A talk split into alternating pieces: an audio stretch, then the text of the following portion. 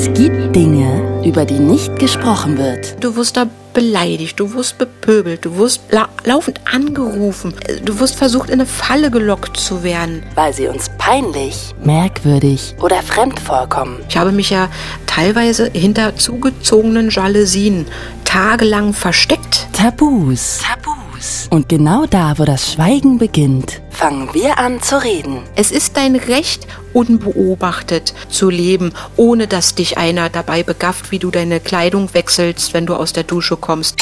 It's Fritz. It's Fritz. Tabulos. Sprechen, worüber man nicht spricht. Mit Claudia Herzlich willkommen zu einer neuen Folge von Tabulos mit mir, Claudia Kamit. Falls ihr übrigens Themenvorschläge habt oder selbst gerne mal über das Tabuthema in eurem Leben reden wollt, dann meldet euch gerne, schreibt einfach eine Mail an podcast.fritz.de und ihr wisst Bescheid, ne, es wäre voll stark, wenn ihr uns bei Spotify bewerten würdet. Einfach gerne 5 von 5 Sternen geben und ja, Liebe geht raus wirklich an alle, die das machen. Danke von Herzen. Stalking, das kannten wir früher alle nur von Promis, aber natürlich leiden nicht nur die darunter. Ich habe es gerade mal rausgesucht. Juristisch betrachtet meint Stalking das wiederholte widerrechtliche Nachstellen, Verfolgen, Belästigen, Bedrohen und Terrorisieren einer anderen Person gegen deren Willen und das kann bis hin zu psychischer und körperlicher Gewalt gehen.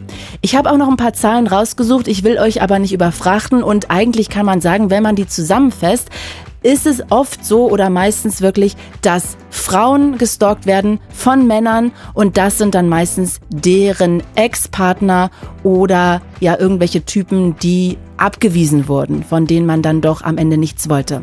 Ganz anders ist es aber gleich und deshalb ist es umso spannender, denn ich rede gleich mit Ramona und bei ihr ist es jemand, mit dem sie nie zusammen war. Da ist nie was gelaufen. Es ist ein ganz anderer Fall. Ihre Geschichte ist wirklich super bedrückend, weil das wirklich sich sehr krass zuspitzt. Es ging über sehr viele Jahre hinweg. Es war psychisch echt belastend für sie. Und ich will natürlich gleich Ihre Geschichte hören. Wir klären, was Stalking überhaupt ist und was der oder diejenige dann tun kann. Hi Ramona, ich freue mich so sehr, dass du dir Zeit genommen hast. Hallo. Gerne, hallo. Du hast ja in den letzten zehn Jahren wirklich wahnsinnig viel durchgemacht. Du wurdest, ich glaube, über zehn Jahre kontinuierlich gestalkt. Wie geht's dir denn jetzt gerade im Moment? Ach, das ist schwierig zu beantworten. Es geht mir eigentlich sehr gut. Ich bin äh, umgezogen und habe den Ort dort ja verlassen. Ähm, damit geht es einem natürlich dann wiederum nicht ganz so gut. Das ist ja nachvollziehbar, ne? wenn man dann unfreiwillig umziehen muss. Aber es ist schon eine absolute Entlastung, dass ich ihn dadurch jetzt nicht mehr jeden Tag sehen muss. Denn er war ja wirklich jeden Tag da, jeden Tag. Wahnsinn. Okay, dann lass uns gleich mal deine Geschichte wirklich nach und nach aufdröseln. Aber damit wir kurz einen Anhaltspunkt haben, mm, es ist ganz oft, habe ich gesehen, beim Stalker der Fall, dass das immer ein Ex-Partner ist oder ein Verflossener, quasi eine Affäre, wo man dem anderen einen Korb gegeben hat. Wer ist es denn bei dir? Weil ich glaube, das unterscheidet sich bei dir ein bisschen. Bei mir ist es eine Zufallsbekanntschaft gewesen. Ähm, mein Freund, also damaliger Freund, jetzt Ehemann, ähm, wir sind raus aufs Land gezogen, aus der Großstadt Berlin ins Umland und haben uns dann ein paar Tiere angeschafft und haben für diese Tiere einen äh, Strohballen gekauft. Und der Verkäufer diese Strohballen, das war dann halt eben diese verhängnisvolle ja, Kontaktbegegnung. Und das war so wirklich, das Stalking ist auch nicht immer Ex-Partner-Stalking. Also es kann tatsächlich jeden treffen. Du kannst morgens beim Brötchen kaufen im Bäckerladen äh, jemanden neben dir zu stehen haben und wirst den zeitlebens nicht mehr los. Mhm. Also lass uns doch noch mal wirklich dann am Anfang jetzt gerne auch anfangen. Du hast es gerade schon erzählt. Also ihr habt diesen Strohballen da bestellt. Wie war denn euer erstes Aufeinandertreffen? Weil eigentlich denkt man so, ach Mensch, bist wahrscheinlich ein sympathischer Mensch. Vielleicht können wir in Zukunft da öfter kaufen. Ist ja jetzt eigentlich erstmal eine positive Begegnung. Wie war das denn? Was hast du für eine Erinnerung daran? Das war jetzt weder auffällig, nett, freundlich, noch auffällig irgendwie unangenehm. Das war so wie, als wenn ich halt eben in die Werkstatt irgendwo gehe äh, und mein Auto da abgebe, dann ist das ein ganz normaler Kontakt, wo man sagt, ach Mensch, ja, äh, es war freundlich, er hat uns diesen Strohballen geliefert. Das war jetzt also nicht, dass man jetzt ein äh, unangenehmes Gefühl dabei gehabt hätte, dass man ja einfach denkt, ja, der war halt einfach da. Also das, das war jetzt nichts Auffälliges, ne, dass man sagt, oh ja, der ist nett. Ne, das ist so, ist aber nett, dass er sich mit uns noch unterhalten hat. Und ähm, das war dann natürlich auch schon der Gedanke, äh, da könnten wir jetzt ja öfters kaufen, natürlich. Ne. Und wie ging es dann weiter? Also war dann der nächste Kontakt erst, als du das nächste Mal so einen Strohballen gebraucht hast? Oder wie hat sich das dann so weiterentwickelt? Nein, tatsächlich war er von dem Augenblick an, von diesem Tag an, war er jeden Tag da. Jeden Tag war er zu uns gekommen. Er selber wohnte ja äh, drei, vier Dörfer weiter, also gut 25 Kilometer von uns entfernt. Und dann dachte ich, ja, spielt mir jetzt da ähm, der Gedanke einen Streich? War der vorher vielleicht auch schon da? Ich habe es bloß nicht mitbekommen. Jedenfalls ist er mir von dem Tag an jeden Tag aufgefallen. Naja, was man dann natürlich auch macht, ist ja klar, man kennt sich jetzt und äh, man weiß, wer sitzt da in dem Auto.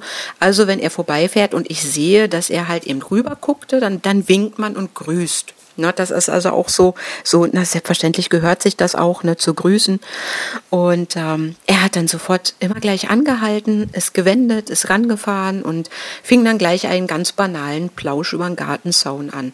Also das heißt, er war da, aber er war quasi nicht jetzt ja. bei euch zu Hause, sondern er ist ja irgendwie ständig über den Weg gelaufen, so zufällig. Also es wirkte zufällig. Es wirkte am Anfang zufällig, ähm, aber er war schon zielstrebig, wirklich mehrfach am Tag, also es waren bestimmt so sieben, acht Mal am Tag ähm, am Haus bei uns vorbeigefahren. Und ich muss sagen, wir wohnten zu dem Zeitpunkt auch in Alleinlage.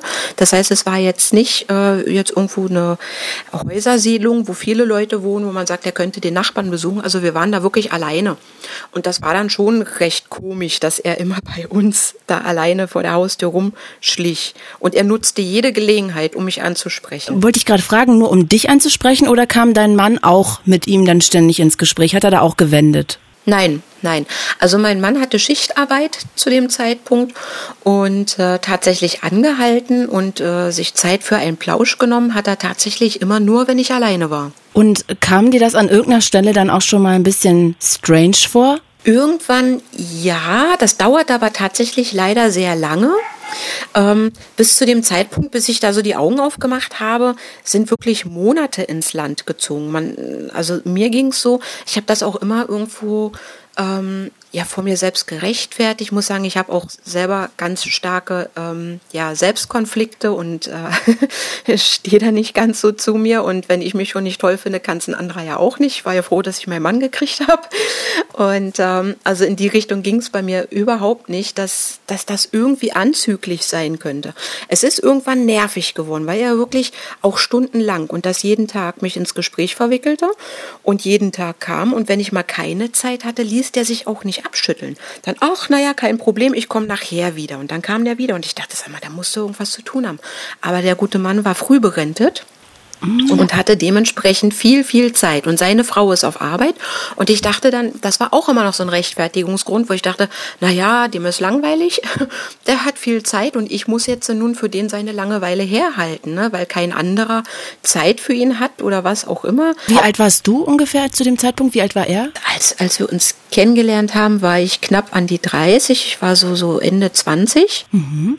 Da war er na, so Ende 40, ne? Irgendwo ah, so ja. Mitte, Ende 40. Und er ist ja, wie gesagt, auch verheiratet. Das kam auch noch dazu, dass man sich ja lange irgendwo im Kopf äh, ja, damit überhaupt anfreunden kann, dass der anderes im Sinn hat, weil man sagt, der hat doch eine Frau, ja, ja. der hat ja auch ein Kind. Ne? Und das sind so alles Dinge, die, die zählen aber nicht. Das hat ja beim Stalking überhaupt gar keine Bewandtnis. Es ist ja auch nichts Romantisches und nichts mit äh, Liebschaft. Er hat sich zwar jetzt romantisch äh, orientiert, eine Liebschaft da irgendwo vorgestellt und wahrscheinlich auch ähm, ja, gewünscht, aber ein Stalker, der macht nichts aus Liebe, sondern nur aus Besitzanspruch. Das ist also eine, eine krankhafte äh, Selbstliebe sich selbst gegenüber, was der Stalker da hat. Ne? Das ist also, ich habe das immer wieder mal gehabt, dass, dass leider Leute, die sich damit auch nicht so auskennen, dann sagen, oh, wie schön und oh, wie toll und das ist doch so romantisch. Was würde ich dafür geben, wenn mal einer so für mich schwärmen würde? Ich dachte, nee, also das, das hat mit Schwärmerei nichts zu tun und auch nichts mit Verliebtsein. Und dann muss man sich vorstellen, man muss sich den ekelhaftesten Menschen vorstellen, den man sich vorstellen kann, den man überhaupt nicht leiden kann, den man überhaupt nicht toll findet. Und dann kommt man nach Hause und der schnüffelt einen dann plötzlich äh, in der Unterwäsche rum. Und man sagt, dieses Gefühl ist weder romantisch noch schön noch angenehm noch sonst irgendwas. Und das muss sich jeder einfach vor Augen führen, dass Stalking eine Gewalttat ist. Und das ist es wirklich. Ne? Also in Geist und Kopf. Absolut. Es ist ja einfach ein Übergriff. Ne? Absolut. Sag mal, was meinst du mit krankhafter Selbstliebe, wie du es gerade formuliert hast? Kannst du es noch mal ein bisschen erklären, weil du kannst da gerade so schön drüber sprechen. Vielleicht können wir das alle auch so ein bisschen dann noch nachvollziehen. Ja, also die meisten Stalker sind tatsächlich Narzissten. Die lieben sich selber und sehen sich in einem Podest. Es war bei meinem Täter auch so, dass da ja nie die Frage offen war, ob ich ihn interessant finden würde. Es kamen ja auch immer wieder ähm, Sprüche wie, ja, wenn ich dich vor zehn Jahren kennengelernt hätte, äh, der hätte dich nie bekommen, also mein Partner, der hätte dich nie bekommen, der hätte dich nie bekommen. Und dann dachte ich schon so bei mir, das ist ganz schön frech, ne? Ist wirklich eine freche Aussage, weil ich werde da überhaupt nicht gefragt, ob ich den überhaupt toll finde. Und ich habe das dann einfach versucht zu ignorieren, weil ich dachte, naja, vielleicht unbeholfen und vielleicht dumm, vielleicht wollte er ein Kompliment machen, was misslungen ist und völlig in die falsche Richtung ging. Und er wurde dann im Laufe der Zeit von einer Täterprofilerin äh, eingeschätzt und sie hat halt auch gesagt, er ist ein äh, absolut selbstverliebter, ein Narzisst, ähm, der sehr jähzornig ist, und das, das war er auch, ähm, der dann zur Aggression neigt und ähm, einer von der in Anführungsstrichen treuen Sorte, also einer, der sich kein neues Opfer irgendwann sucht. Das passiert ja auch häufig, dass dann das alte Opfer irgendwann vielleicht das große Glück hat, dass das Interesse verloren geht oder dass es dann schwieriger wird oder dass es meist so dieses Ex-Partner-Stalking, wenn eine neue Partnerin ins Leben tritt. Ähm, das war hier ja nicht der Fall. Und sie hat gesagt, egal wo ich hinziehe, ich könnte nach Bayern ziehen von Berlin aus, das Stalking würde nur eine andere Form annehmen, aber ich würde mich dessen nie mehr befreien sein können. Und tatsächlich ist es auch wirklich so. Und darf ich noch mal kurz versuchen zu verstehen, warum er das macht? Also bei einem Ex-Partner würde ich denken, okay, wahrscheinlich stalkt er, weil er nicht loslassen will. Er hat auch Besitzansprüche dann, das nach dem Motto, wenn, ähm, also sie soll keinen anderen haben, sie darf keinen anderen haben, also ja. so Richtung Femizid schon. Was ist denn bei ihm der Grund? Was hat er denn in dem Moment davon, dass, also hat er überhaupt irgendwas davon? Ähm, tatsächlich äh, sind auch Stalker zu dem Thema mal befragt worden, was die überhaupt davon haben, jemanden nachzustellen, der die überhaupt nicht will. Und ähm, das ist ja auch schwer zu, zu, zu verarbeiten. Äh, ein Stalker hat sich dazu mal geäußert, der sagte, wenn er nur an dem Haus vorbeifährt und da brennt Licht in dem Zimmer seines Opfers, ist es für ihn so ein Wohlgefühl, wie als wenn jemand in einer äh, gut funktionierenden Partnerschaft nach Hause kommt und die zwei zusammen zu Abend essen. Also das, die holen sich da irgendwie in ihrer kranken Welt, also gibt es auch die verschiedensten Variationen von Stalker, aber dieses Belohnungssystem ist immer das gleiche. Bei meinem war es am Anfang diese romantische ähm, ja, Vision, die er so von sich äh, und mir irgendwo in seinem Kopf ausgemalt hatte. Eine romantische äh, Orientierung. Er hat mir auch gestanden, dass er in mich äh, verliebt ist, dass ähm, ich angeblich aussehe wie eine verstorbene Ex-Freundin von ihm. Das sei seine ganz große Liebe gewesen. Das war so der Zeitpunkt, wo ich dann wach geworden bin, wo ich dann so meine Backpfeife gekriegt habe und dachte, okay, jetzt funktioniert hier irgendwas gerade ganz mächtig böse schief. Ähm, das hatte er mir jedenfalls so auf den Kopf zu, zugesagt. Ob es diese Ex-Freundin gibt, weiß ich nicht. Es äh, wurde seitens seiner Ehefrau irgendwann wohl bestritten, dass es sowas ja wohl gar nicht gegeben haben soll. Aber das zeigt ja auch wieder, in welcher Fantasiewelt er da lebt, dass er sich irgendwas zurechtspinnt. Ähm, und später, als er von mir dann den Korb gekriegt hat, habe ich gesagt, halt, stopp, das geht in eine falsche Richtung, geht das in eine Kränkung. Und ähm, diese Kränkung kann der Stalker sehr schlecht verarbeiten und wird dadurch aggressiv. Ne? Also dann kommen diese Rachegelüste. Ne? Sie muss jetzt dafür bluten, sie hat mich beleidigt, sie hat mich den Kopf gestoßen und sie muss jetzt dafür bluten. Und wenn ich sie nicht haben kann, kann sie kein anderer kriegen. Auch dieser Besitzanspruch dann wieder. Wow, okay. Lass uns wirklich direkt doch mal deine Geschichte auch nochmal nachzeichnen. Also Ihr habt euch da kennengelernt und dann stand er plötzlich siebenmal vor der Tür, achtmal am Tag vor der Tür und hat dir immer sehr lange Gespräche raufgedrückt und ließ sich auch nicht abschütteln, hast du gesagt. Wie ging es denn dann weiter? Diese Gespräche haben sich ja dann immer weiter zugespitzt, so dass ich irgendwann äh, ja gesagt habe, ich spreche jetzt mal nicht mehr mit ihm und ich gehe jetzt auch nicht mehr raus und habe ihn dann echt da stehen lassen. Dann ist er wieder total wütend geworden, ist mit äh, durchdrehenden Reifen weggefahren und zehn Minuten später wiedergekommen und irgendwann habe ich gesagt, nee, es ist mir egal, wie oft er jetzt klingelt, ich gehe nicht mehr raus. Und da habe ich den stehen lassen. Der hat nicht nur irgendwie gehofft, ja. dass er dir über den Weg fährt, ja. sondern er hat auch echt aktiv Nein. geklingelt. Okay. Also er ist dann gekommen, er ist vorgefahren mit seinem Auto, dann stand er da, hat dann gehupt, hat geklingelt und wenn das nicht funktioniert, durch diesen Strohverkauf haben wir ja auch Telefonnummern getauscht, hatte er auch meine Mobilnummer, dann hat er mich angerufen. Und ähm, dann bin ich nicht dran gegangen und da hat er seine Taktik geändert und hatte dann bei meinem Freund auf Arbeit angerufen und fing an und hat den aufs Übelste beschimpft, was für eine unmögliche Olle ich wäre und es ist ja so frech und er macht sich den weiten Weg und ähm, warum auch immer er gekommen ist, aber dass ich den da so stehen lasse, es ist ja wohl eine Frechheit. Und dann hatte mein Freund bei mir angerufen und sagte, Mensch, wir sind da neu und wir kennen da keinen, kannst ihn doch nicht so vom Kopf stoßen. Der hat das also auch überhaupt nicht für wahrgenommen, was da los ist. Oh Gott. Dann hat er mir ins Gewissen geredet. Ich bin total knatschig gewesen, dachte, jetzt muss, äh, jetzt muss ich mich mit dem wieder unterhalten. Und es konnte Sommer sein bei 30 Grad Hitze, es konnte Winter sein mit 10 Grad minus.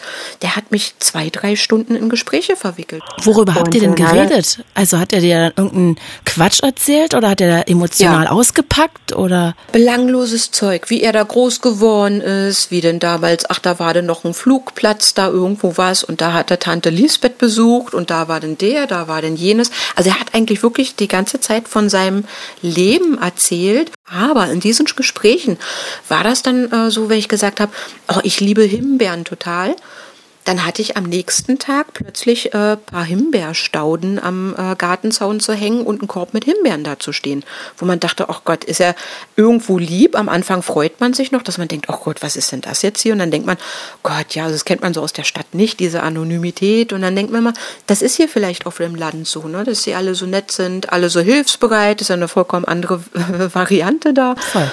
Aber das wurde halt eben immer mehr. Wie viele Monate sind jetzt hm. vergangen ungefähr? Also bestimmt schon ein halbes Jahr. Also ein halbes Jahr ist ja eigentlich jeden Tag erst auf der ja. Straße, dann klingelt er, dann ruft er deinen Freund ja. an und beleidigt dich ja vor allem auch. Und ähm, ja. hast du ihn jemals eigentlich darauf angesprochen, warum er dich vor deinem Freund so beleidigt hat oder vor deinem inzwischen Mann? Nee, das habe ich nicht. Ich habe nur gesagt, ich da, also weißt du, wenn ich keine Zeit habe, habe ich keine Zeit, dann hilft es dir auch nicht, äh, wenn du hier meinen Freund anrufst. Ne? Das muss dann auch nicht sein. Naja, nee, und das war ja nur und mm, und äh, und da war ich ja ein bisschen sauer. Ich da ja, aber das äh, muss nicht sein. Der hat auf Arbeit andere Sachen zu tun. Ne? Also das, ich gehe auch immer gerne Streitigkeiten aus dem Weg und will sowas immer ungern vertiefen. So circa, circa neun Monate später, was das war, ging das mit den ersten wirklich unheimlichen Begegnungen los. Ähm, der Tierarzt kam und wollte unsere Tiere impfen. Und ähm, mit einmal klingelte dann mein äh, Telefon und dann war der Stalker dran und gleich richtig wütend und böse brüllte der in das Telefon, was ist denn das für ein Typ, der da neben dir steht? Und ich dachte, oh, ich habe gar nichts gesagt. Ich dachte, oh Gott, der Tierarzt guckte mich an, weil es war laut genug, dass er es auch hört. Und ich dachte, wie, wie will der uns jetzt hier sehen? Ja, ich sehe dir, ich bin hier hinten bei euch auf dem Grundstück und da sehe ich dir mit dem genau, was ist denn das für einer? Und da bin ich aber auch wütend geworden, weil ich dachte, jetzt schlägt's 13. Da ist er auf unserem Grundstück rumgekraxelt und hat uns mit dem Fernglas beobachtet. Nein. Und war da nun wahrscheinlich in so Konkurrenzgedanken. Den Tierarzt kannte er nicht, was das für einer ist. Und jetzt habe ich Männer besucht, das schickt sich ja mal gar nicht. Ne? Ähm, und war da völlig außer sich. Und dann war ich also auch wütend geworden. Da habe ich gesagt, also pass mal auf. Wenn das mein Freund machen würde, dann würde ich schon mal die Ohren anlegen. Aber was fällt denn dir ein? Ich sage, du machst dich jetzt erstmal von unserem Grundstück da hinten weg. Sowas will ich hier nie wieder haben. Das kann ja wohl echt nicht wahr sein. Und dann mit einem Ö, Ö, Ö, Ö stammelte er am Telefon so rum, na, ich, ich wollte ja nur auf dir aufpassen. Ich, da brauchst du nicht. Ich kann ganz alleine auf mich aufpassen und außerdem habe ich auch noch zwei große Hunde, die das können. Das, das, das war schon gruselig, wo ich dachte, okay, er kennt vielleicht seine Grenzen nicht, vielleicht wollte er wirklich jetzt bloß aufpassen, aber so dieses, dieses Beschimpfen, diese Stimme und alles, das war mir völlig klar, das hat nichts mit Aufpassen zu tun. Na, und es ist ja auch total besitzt besitzergreifend, ne? Was geht denen das an, wer da ja. rumsteht? Selbst wenn du noch einen Hausfreund hättest, das ging ihnen ja auch nichts an. Richtig. Und ähm, am nächsten Tag kam der echt wieder, ne? Da war der einfach wieder da und so, als wenn nichts gewesen wäre. Und ich habe so innerlich gekocht, ne? Und ich dachte, sprichst du es jetzt an, sprichst du es nicht an? Ich dachte, okay, wir lassen es jetzt mal so stehen, dachte ich mir, und äh, gucken mal, dass das jetzt auch nie wieder vorkommt. Das wird ihm schon sehr peinlich sein, so dachte ich. Wie naiv. Eigentlich nachvollziehbar nachvollziehbar, ne? also irgendwie, aber es war naiv. Es war, hätte ich mir eigentlich schenken können, weil es hörte natürlich nicht auf. Die nächste unheimliche äh, Vorgehensweise war, und die hat mich auch tatsächlich das ganze Stalking über begleitet und auch immer wieder getroffen. Äh, ich habe am PC in der oberen Etage ähm, äh, gearbeitet gehabt und hatte dann kurz äh, Pause gemacht, hatte das Fenster aufgemacht und hinter unserem Haus, wie gesagt, war nur unser Grundstück, Privatgrundstück, da hat keiner was zu suchen. Mhm. Das Fenster aufgemacht und habe dann so rausgeguckt und mich gefreut, dass wir so ein schönes Grundstück haben und ein bisschen frische Luft atmen. Mit einmal klingelte äh, unvermittelt gleich nach dem Öffnen des äh, Fensters mein Telefon. Er war wieder dran. Ja, äh, äh, äh, na, na, na, nicht, dass du denkst, ich beobachte dir. Ich dachte, huh, was ist denn nun schon wieder kaputt? Na, weil ich, weil ich hier unten stehe. Und dann dachte ich, das kann jetzt nicht wahr sein. Und ich bin ganz ehrlich, wirklich, ich habe ihn nicht gesehen. Hätte er nicht angerufen und mir das nicht gesagt, hätte ich gar nicht gewusst, dass der überhaupt da ist.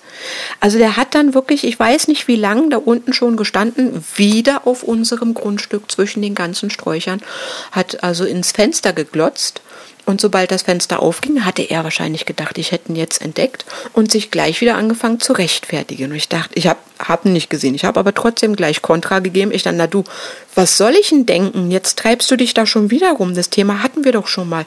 Na, nee, nee, ich wollte ja hier nur mal was kicken. Ich da, ja, äh, bei mir hier ins Fenster. Nee, das war ja nur Zufall. Und ich da, ey, los, weg da jetzt. Das kann doch wohl nicht wahr sein. Oh, das ist ja so gruselig, da kriege ich direkt Gänsehaut, wenn ich mir vorstelle, dass da vor meiner Tür plötzlich, ich mache das Fenster auf, da steht da ein Typ und glotzt in mein Fenster und wartet schon so. Liegt ja wie auf der Lauer. Ja, und das auch noch auf deinem privaten Grundstück, wo du sagst, da hat er eh nichts zu suchen. Ne? Und das hatte ich dann, also ich hatte auch Gänsehaut und ich muss sagen, das waren so die ersten Momente, wo ich eigentlich so wach geworden bin und dachte, egal wie doof der ist, egal wie primitiv und sonst, das ist nicht normal. Und da geht irgendwas aus dem Ruder, was ich alleine jetzt auch nicht einsortieren kann. Und ich bin es auch leid, das zu rechtfertigen. Der verhält sich schlecht und ich soll das jetzt rechtfertigen und entschuldigen. Es geht mir auf die Nerven und es kann so nicht weitergehen.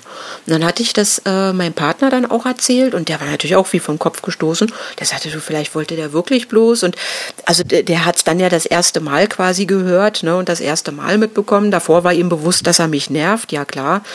Aber der hat da auch irgendwie gar nicht so die Verbindung dazu herbekommen. Ja, es zog sich dann also tatsächlich weiter. Ähm, ja, in diese Richtung hin, dass ich immer mehr Magenschmerzen dabei bekommen habe. Aber man hat so dieses böse Spiel irgendwo erduldet. Und dann kam irgendwann kam wirklich dieser Punkt, wo er mir ins Gesicht gesagt hat, was er für mich empfindet dass er sich bei unserer ersten Begegnung, wo er den Strohballen geliefert hat, schon unsterblich in mich verliebt hätte, unsterblich in mein Lächeln verliebt hätte, es sei da sofort um ihn geschehen. Und ich habe erstmal nur gehört und dachte so, nein, nein, das will ich nicht hören. Oh Gott, oh Gott, was, wie kommst du da jetzt wieder raus? Dachte ich es ratterte so in meinem Kopf, wo ich dachte, oh weia. Ich dachte, Mensch, nee, jetzt komm und du hast doch Frau und so, ja, das ist ja eh alles kaputt und er wird sich von seiner Frau scheiden lassen, er liebt mich und er will nur mich und der Sohn ist schon groß, der kann ohne ihn und ist sowieso nicht seiner. Und ich dachte so, ich, das, ich, das tut mir leid, ich dachte, halt, halt, halt, halt, halt. Das, das, das, das geht nicht. Ich habe hier äh, meine Partnerschaft, ich bin hier mit meinem Freund hier rausgezogen. Ja, der hätte dich nie bekommen, dafür hätte er schon gesorgt. Da habe ich noch gar nicht so auf dem Schirm gehabt und habe dem auch noch gar keinen Wert beigemessen, in was für eine Bedrohung das noch geht. Ja, das, also was das für Ausmaße noch annimmt, hatte ich da noch gar nicht auf dem Schirm. Ich wollte dass er jetzt auch nicht sein Gesicht verliert. Ich dachte, du pass auf. Ich dachte, nein, ähm, es tut mir leid, so empfinde ich überhaupt nicht. Es geht in eine vollkommen falsche Richtung. Pass auf, das ist für mich, ich habe das so nie wahrgenommen. Das tut mir total leid, dass ich das jetzt so nicht wahrgenommen habe. Ich dachte, aber hier geht es jetzt für uns nicht weiter. Da jetzt, wo ich das weiß, ich möchte nicht, dass du hier jemals nochmal herkommst und mit mir hier am Gartenzaun sprichst, weil ich kann damit nicht umgehen, das möchte ich nicht. Wir tun jetzt einfach so, du hast das nie gesagt und ich habe das nie gehört. Aber unsere Wege trennen sich hier und ich möchte den Kontakt komplett abbrechen. Das ist für mich vorbei. Ne? Und nein, nein, nein und so. Ich dachte, doch, genau so ist es jetzt. Und da habe ich mich umgedreht und bin reingegangen, ohne jetzt noch groß irgendwo. Ich habe mich da auch dabei voll dämlich, schon wieder schlecht gefühlt, dass ich den einfach stehen lasse. Aber ich dachte so bei mir, nee, ich, ich, ich will das jetzt nicht weiter hören. Ne? Ich, also egal, was jetzt erzählt. Ich musste auch raus aus der Situation. Ich musste mich befreien. Ich habe so eine Gänsehaut auf dem Rücken gehabt. Es hat mich geschauert und geschüttelt. Mhm. Und ich bin dann gegangen, also regelrecht Flucht ergriffen. Ich bin dann rein ins Haus, habe gesagt, also jetzt hier und nicht wieder herkommen. Dann bin ich rein, habe die Tür zugemacht und dann stand er da noch eine Weile, ist dann aber gefahren. Wie lange kanntet ihr euch zu dem Zeitpunkt? Mm, das waren schon anderthalb Jahre. Ein, anderthalb, ich glaube, ein Jahr, ein Jahr oder anderthalb war das schon. Und in der Zeit war er auch jeden Tag da, jeden Tag diese ja. endlosen Gespräche. Außer wenn seine Frau zu Hause war, ne? dann hat er die Zeit ja nicht gehabt. Und was dann, war, wenn dein Mann zu Hause war? Dann ist er vorbeigefahren. Da ist er vorbeigefahren. Also wenn mein Mann dann äh, zu Hause war, er hat das ja immer auf, also er hatte dann auch wirklich, weil er jeden Tag da war, diesen Schichtplan, diesen, wie gesagt, mein Mann arbeitete ja in äh, Schichtdienst mhm. und das konnte man so ablesen. Er hatte dann ja auch die Taktik geändert. Da, also ich hatte ihn ja jetzt diese klare Grenze gesetzt. Mhm. Er kam dann ein, zwei Tage nicht und ich dachte noch so bei mir, oh, wie eine Befreiung und schwuppdiwupp kam der irgendwann wieder, als wenn nichts gewesen wäre. Und ähm, dann fing er an, seine Taktik zu ändern. Er hat dann umgeschwenkt. Er kam dann zu den Zeiten, wo mein Mann da war. Hm. Und fing dann an mit ihm auf Bestfreund und Bestkumpel, hat mit ihm am Trecker gebastelt und Teile ausgetauscht.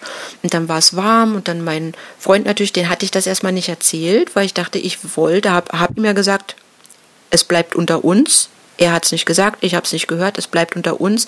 Ausschluss fertig, damit er auch sein Gesicht wahren kann. Ich war so wütend und ich dachte, okay, es ist mir egal, er hält sich ja auch nicht an unsere Abmachung. Ich muss es jetzt meinem Freund sagen, egal wie er reagiert. Ich wusste da ja noch gar nicht, wie mein Partner darauf reagiert, aber ich dachte, das akzeptiere ich nicht, das äh, will ich auch nicht. Ne? Und dann habe ich gesagt, okay, komm, pass auf, äh, Schatzi, wir, also er war dann halt eben weg.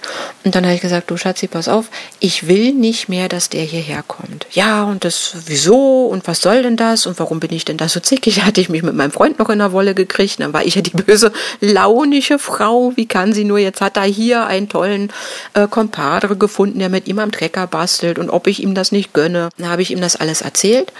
Dann war er immer mehr in sich gekehrt, war dann ganz ruhig geworden, ist aufgestanden, hat den Raum verlassen und ich dachte so bei mir, hm, so null Reaktion, dachte ich, was willst du denn damit jetzt anfangen? Aber er musste das jetzt echt erstmal auch schlucken und verarbeiten. Auch dieses hintergangen werden, äh, auch von ihm dass er ihm gut Freund vorspielt und das eigentlich nur, damit er in meiner Nähe sein kann. Ne? In dem Augenblick hat er ja meinen Partner auch missbraucht. Mhm. Jedenfalls haben wir dann gesagt, okay, er kommt hier nicht mehr her und das finde ich auch ganz gut, dass mein Partner ja gesagt hat, nee, also definitiv mit ihm bastelt er auch nicht mehr am Trecker rum. Er hat sich an ihm dann auch nicht vergriffen und auch nicht äh, den vermöbelt, da war ich auch ganz froh, man will ja selber nicht straffällig werden wegen so Menschen. Ja.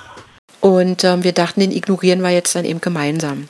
Und von dem Augenblick an ist der so, der Stalker so boshaft geworden, dass er wieder seine Taktik änderte. Er fing dann an, diese Präsenz, die er vorher hatte, dieses Verstecktsein, versteckt aus den äh, Büschen heraus. Also manchmal, da habe ich, ich habe ja irgendwann angefangen, Fotos zu machen. Ähm, wenn er sich versteckt hat, dann hat er im Busch gestanden und die beiden äh, Röhrenjeans haben aus diesem Busch blau rausgegrinst, wo ich dachte, ja, was für ein tolles Versteck. Also wirklich wie in einem schlechten Film, wo du denkst, das ist jetzt also so ein Groschenroman, das kann jetzt nicht wahr sein. Und dann ist der also mit dem Auto wirklich zehnmal vor der Haustür hin und her gefahren, mit quietschenden Reifen, Gas gegeben, gehupt, wenn ich aus dem Fenster geguckt habe, weil ich dachte, was ist denn da los? So ein Riesentheater mit dem Auto, so hupen, hupen. Und ich dachte, oh Gott, da guckst du ja, was ist da los? Dann hat er Fotos von mir gemacht. Da hat er echt nur gehupt, dass ich ans Fenster komme, um Fotos von mir zu machen. Was? ja, er ist dann auch im Vorbeifahren, weil er konnte mich ja nun nicht mehr in Gespräche verwickeln. Er ist dann vorbeigefahren, hat die äh, Seitenscheibe runtergelassen, hat dann immer aus, aus der Seitenscheibe rausgepöbelt. Ne? Und man konnte sich da auch gar nicht gegen wehren. Hast du da mal überlegt, zur Polizei zu gehen? Ja, tatsächlich. Das war jetzt auch nicht mehr lange hin. Und er sagte mir dann auch auf den Kopf drauf zu, ähm, wenn ich mich weigern würde, mit ihm glücklich zu werden. Da dachte ich schon, wie, wie, wie so ein freches Kind. Ne? Ich weigere mich. Ich bin ja einfach nur ein bisschen rotz- und trotzköpfig. Ne? So, man muss es mir besser beibringen. Wenn ich mich weigern würde, mit ihm glücklich zu werden, würde er dafür sorgen, dass ich in meinem Leben nie wieder glücklich werde. Irgendwann kommt ein Punkt, da kannst du es nicht mehr ignorieren. Und da bist du nervlich so durch, dass du wirklich bei sowas dann auch irgendwann zu weinen anfängst und du bist nervlich weich gekocht. Das ist so, steht da, Tropfen hüllt den Stein. Und das ist hier tatsächlich auch so, jeden Tag. Und du wirst da beleidigt, du wirst bepöbelt, du wirst la laufend angerufen, ähm, du wirst versucht, in eine Falle gelockt zu werden. Ähm, das ist also, das, das geht dir so an die Substanz. Dann hatte ich irgendwann, als mein Partner Spätschicht hatte, als er wieder, ich sag immer Autoballett dazu, er ist gefahren, hat gebremst, angefahren, gebremst, angefahren, gehupt, äh, also wirklich Krach machen, dieses, du bekommst mich hier nicht weg und ich bin da. Ne, ob du mich jetzt ignorierst oder nicht, ich bin da, diese Präsenz von ihm, sich ah, aufzwingen. Verstehe, verstehe. Ja. Also nach dem Motto, du reagierst nicht, aber er macht sich so bemerkbar, dass du weißt, er ist Richtig. da, du entkommst ihm nicht. Ja. Richtig, genau das. Und ähm, dann hatte ich eines Abends, da war es dann, das war Winter, da war es dann auch immer schon früh, schon dunkel. Da hat er wieder dieses Autoballett gemacht und ist auch wieder auf unserem Grundstück rumgelaufen. Er ist ja dann auch bei uns auf dem Grundstück eingebrochen. Ähm, da hatte ich die Kriminalpolizei angerufen, hatte ich dann im Internet gegoogelt und äh, habe da wegen Opferberatung ähm, so eine Telefonnummer rausgesucht und hatte jemanden angerufen und der war, muss ich sagen, auch recht kompetent. Und er sagte, ähm, also wenn irgendwas ist, rufen Sie die Leitung sofort gleich wieder an. Er ist die ganze Nacht hier in Bereitschaft und ich kann jederzeit anrufen. Sagt er, aber rufen Sie auch vor Ort die Polizei 110. Sagt er, wenn der jetzt bei Ihnen auf dem Grundstück wieder rumläuft, rufen Sie die zur Hilfe, dass da ein Einbruch ist, dass die kommen müssen. Sagt er, das, was Sie hier jetzt durchleben, das ist Stalking. Und der hat es mir erstmal bewusst gemacht, was da überhaupt passiert. Bis dahin war ich auch noch gar nicht so weit. Und ich muss sagen, vor zehn Jahren war das Thema auch noch nicht so äh, präsent. Es haben eher ähm, Prominente wurden gestalkt, ne? aber keine normalen Menschen wie wir quasi. Und äh, ich dachte, ich, ich kann's, es kann mich nicht treffen. Und dieses vielen Abers, er ist verheiratet und ich habe doch einen Partner. Und so. Aber das zählt alles nicht. Und dieser Beamte hat mir das erstmal begreifbar gemacht, sagt er, das ist Stalking. Und dann führen Sie ab heute ein Stalking-Tagebuch. Das heißt, alles, was Sie mit diesem Menschen erleben, schreiben Sie auf. Sie schreiben das Datum auf, schreiben, was da passiert ist in ein paar Notizen. Ähm, denn in einem Monat wissen Sie nicht mehr, wann hat er das gemacht, wann hat er das gemacht, um wie viel Uhr. So. Sagt er, das verschwimmt. Und darum schreiben Sie sich das alles auf. Das könnte mal wichtig werden. Und suchen Sie vor Ort eine Opferberatung. Ich alles klar. Das habe ich dann auch gemacht. Dann bin ich äh, am nächsten Tag auch äh, zur Polizei gegangen und wollte das dann melden. Ähm, auf dem Land angeblich gut geschulte Beamte in Brandenburg wegen Stalking kann ich so jetzt erstmal nicht unterstreichen. Ich bin also in die Wache rein und dann saß da halt eben äh, ein, ein gemütlicher Beamter hinter so einer dicken Panzerglasscheibe. Oh, was ist denn und so. Ich dann da so und so und so. Und ich habe gestern äh, mit jemandem von der Kriminalpolizei gesprochen und der sagte, ich soll das und das jetzt tun und das und das einleiten und eine Anzeige machen. Naja, wie jetzt? Dann ist er doch einfach nur viel unterwegs das ist doch kein Stalking. Ich dachte, ja, äh, ja, wollen Sie jetzt, jetzt dann jetzt hier nichts machen? Nee, na wegen was sollen wir denn da jetzt eine Anzeige machen? Sagt er, nee, das lassen wir, gehen Sie mal schön wieder nach Hause. Die Sache beruhigt sich von alleine. Ach, wie traurig. Ja, super. Und dann ähm, beruhigte sich die Sache natürlich nicht. Ne? Er wurde ja immer aggressiver und er fing dann auch an, wirklich Drohungen auszusprechen, wenn er vorbeigefahren ist. Alles auch so, dass man ihn ja auch nicht greifen kann, auch nicht halten kann und mhm. sonst was. Immer im Vorbeifahren. Ja, das ist schon kacke, wenn das Haus brennt, wenn du pennst. Oder ist schon scheiße, wenn die Bremsen auf der Autobahn versagen, ne? Oh und mein Gott. Sagt, ey, da kann man ja gar nicht schlafen. Also, Nein, kannst du auch nicht. Also ich habe das persönlich als Bedrohung gewertet. Äh, zu Recht ist ja auch eine. Nein, Nein, ist es nicht, weil ich bin zur Polizei gegangen, wollte das als Bedrohung anzeigen. Äh, in der gleichen Lethargie wurde mir mitgeteilt, naja, nee, das sind keine Bedrohungen. Der zählt ja nur auf, was alles im Leben scheiße laufen kann. Da seien Sie mal ganz froh, dass Sie jetzt an mich hier geraten sind weil sonst könnte der sie nämlich wegen Verleumdung anzeigen, wenn sie das jetzt zur Anzeige geben. Wow. Lassen Sie das mal bleiben, gehen Sie mal wieder nach Hause. Aber sag mal, ähm, nur mal aus jetziger, weil ich stelle mir gerade vor, dass das Leute vielleicht auch gerade jetzt, die zuhören, in dem Moment durchleben. Äh, aber äh, also wenn wir das jetzt mal wirklich von aus dem jetzigen Status heraus betrachten, ist das doch Stalking. Also das, das ist doch der, der Typ da, in der war doch eine Flasche, der Polizist. Eine absolute Flasche. Ich muss sagen, da war auch wirklich das Problem, das Stalking war die eine Sache. Also da, äh, ich habe über das ganze Thema ja auch ein Buch geschrieben, um das zu verarbeiten. Das hat mir auch tatsächlich wirklich sehr geholfen, auch um, weil du gerade die Zuhörer ansprichst, um anderen zu helfen. Es sind ja wirklich noch viel, viel äh, schlimmere Situationen. Das ist ja jetzt nur der milde Anfang. Über wirklich Polizeiversagen auf ganzer Linie, das kann man hier gar nicht anders betiteln. Über Versagen, was die Justiz im Ganzen angeht ähm, die muss ja auch erst wachsen mit diesem Thema. Ähm, wie man sich aber trotzdem wehren kann. Denn hier sind ja schon viele Sachen, wie ich jetzt auch anders hätte reagieren können und müssen. Aber ich wusste es zu dem Zeitpunkt nicht, weil es mir keiner gesagt hat, ne? weil mir auch keiner geholfen hat. Und man geht ja zu Freund und Helfer, in dem Augenblick war es aber sein Freund und Helfer, weil auf dem Land, da ist derselbe Sohn mit dem gleichen aus der Klasse und mit dem im Fußballverein oder die kennen sich, weil der war mal mit der Schwester zusammen.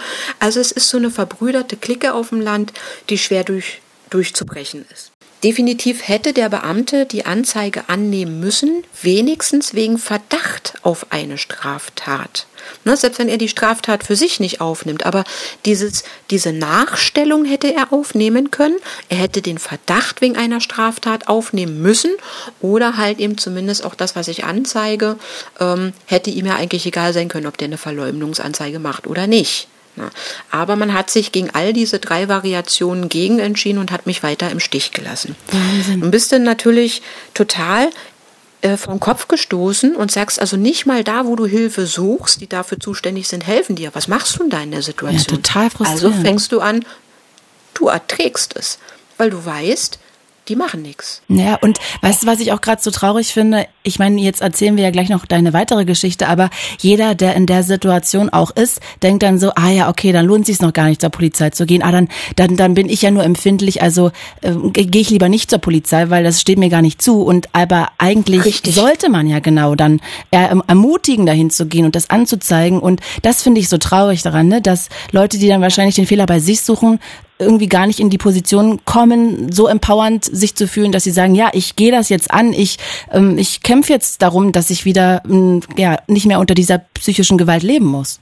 Richtig, du hast es genau auf den Punkt getroffen. Und auch das mit dem, naja, dann bin ich ja vielleicht zu empfindlich. Das sind auch tatsächlich die Sachen, was ich kenne ja nun mittlerweile einige Stalking-Opfer, man ist ja in Kontakte gekommen, denen das auch so suggeriert wird und auch so auch auf den Kopf direkt zugesagt wird. Mir ja im Verlauf der Zeit ja auch. Das heißt, ich sei zu empfindlich. Oder es wird einem vorgeworfen, naja, sie sind aber ganz schön arrogant, oder? Ne, dass man dann so, so eine Sprüche zu hören kriegt, Wahnsinn. wo man sagt, oh ja, ja, vielleicht bin ich ja eingebildet, ja stimmt ja, oh Gott, oh Gott, ne, und so. Aber das stimmt so nicht, denn das ist ja jetzt der entscheidende Punkt, dass man, wenn das Stalking noch in den Anfängen steckt, meine, wir sind hier jetzt schon relativ weit fortgeschritten, aber gleich zu Anfang vehement eingreifen muss, damit erst gar nicht weiteres entsteht. Ich kann an der Stelle auch noch mal ganz kurz sagen, dass wir ja auch noch eine fritz.de slash Hilfeseite haben und da werden wir auch, das ähm, werden wir bis dahin, bis die Folge rauskommt, auf jeden Fall dann auch mal online laden. Da werdet ihr dann auch Kontakte finden zu einem Opferschutz falls ihr auch gestalkt werdet. Und da könnt ihr dann auch nochmal irgendwie Hilfe finden oder Infos kriegen.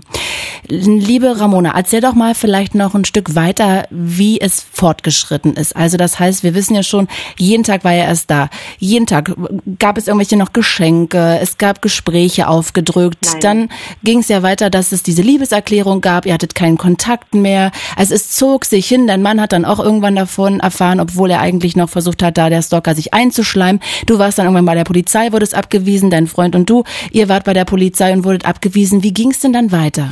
In unserer Verzweiflung haben wir das erstmal, das Spiel, weitere Monate so mitgemacht, weil wir gesagt haben, wir kriegen ja keine Hilfe, was soll man machen? Mhm. Aber irgendwann ähm, haben wir uns dann an eine Opferberatung äh, gewandt und die haben uns dann den Tipp gegeben, auch wie es der Kriminalbeamte am Telefon schon sagte, ein Stalking-Opfertagebuch zu führen, äh, wo man sich die Uhrzeiten aufschreibt, ähm, was passiert ist, auch Dinge, die man jetzt nicht direkt mit dem Täter in Verbindung bringt, die einen vielleicht irgendwie komisch vorkommen. Also Bauchgefühl ist auch eine wichtige Sache. Mhm. Ähm, das sollte man aber nie irgendwie so schreiben von wegen, oh, der war heute bestimmt wieder da. Ne? Also sowas meint man da nicht. Ähm, aber halt aufschreiben, wenn man das Gefühl hatte, beobachtet zu werden oder dass da, äh, da Lieferwagen das zehnte Mal am Haus vorbeifährt, der sonst nicht da ist. Mhm. Und ähm, leider war die Opferberatung, ähm, die wir da aufgesucht haben, ein ganz großer Reinfall, weil die uns ähm, ja sage ich mal, fast so wie aus, aus, aus ihrem Lehrbuch so ein bisschen das vorgelesen haben, was man überall so zu lesen kriegt, dieses Stalker-Opferberatungs, äh, also dieses, dieses äh, Protokoll zu führen, hat uns aber nicht richtig auf, aufgeraten, wie man es richtig macht. Und was uns auch nicht gesagt wurde, dass dieses äh, Stalker-Opfer ähm, dieses Protokoll auch bei Gericht einen ähm, entscheidenden Kapitelbonus kriegen wird.